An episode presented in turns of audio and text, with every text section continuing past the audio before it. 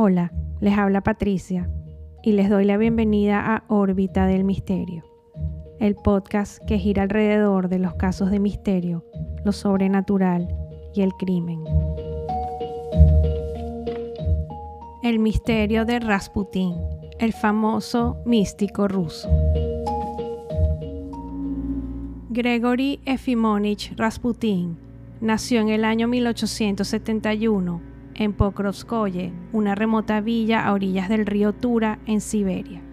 Era hijo de campesinos. Fue un niño muy inquieto, era alto, fuerte y de comportamiento salvaje, aunque no violento. En la aldea no había escuela. Rasputín nunca aprendió a leer y a escribir. Él tenía el don de las visiones, como las apariciones de la Virgen María. También podía predecir el futuro y leer la mente humana. En su juventud tuvo problemas con las autoridades locales por pequeños robos, también una mala reputación debido a que era mujeriego.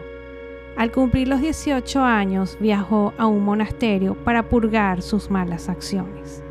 Allí le aconsejaron dedicarse a la oración y a la meditación al volver a la aldea, contrajo matrimonio y tuvo varios hijos.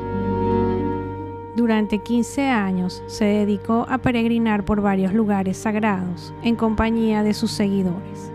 Viajó a Grecia y a Jerusalén, donde estudió diversas religiones, aprendió historia, esoterismo y teosofía.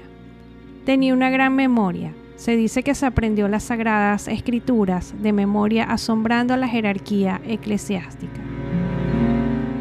En esa época tenía la fama de ser un santo.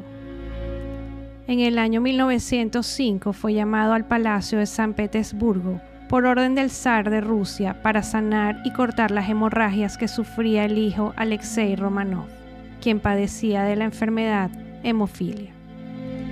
La llegada del monje Rasputín a la corte fue un misterio para el pueblo y la razón se mantuvo en secreto debido a que la hemofilia del heredero del trono no podía hacerse pública. Rasputín se convirtió en el consejero y sanador de la familia real. Él tenía una gran influencia sobre el zar Nicolás II y especialmente sobre la zarina Alexandra. Con el tiempo se hizo notoria la presencia de Rasputín en la corte real, pero su conducta libertina, promiscua y de bebedor fuera del palacio generó una serie de rumores que comenzaron a arruinar su reputación. Le decían el monje loco por su mirada penetrante y sus costumbres excéntricas. Cuando el zar partió para la guerra, Rasputín quedó a cargo de muchos asuntos políticos, generando un resentimiento entre los ministros. Algunos lo acusaron de ser un espía alemán. Tras esta situación, un grupo de conspiradores lo invitaron a una cena. Allí le ofrecieron pasteles y botellas de vino que contenían cianuro, un veneno que se suponía debía matarlo al instante.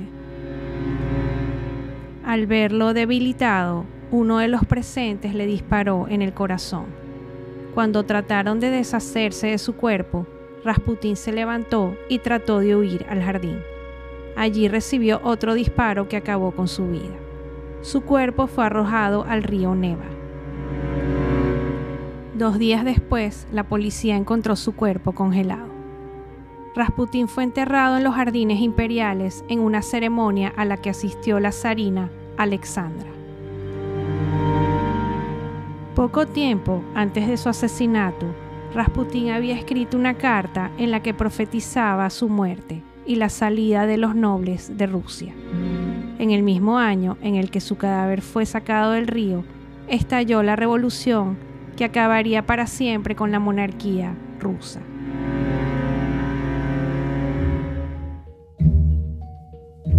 Y así llegamos al final de este episodio de Órbita del Misterio, un podcast que gira alrededor de los casos de misterio, lo sobrenatural y el crimen.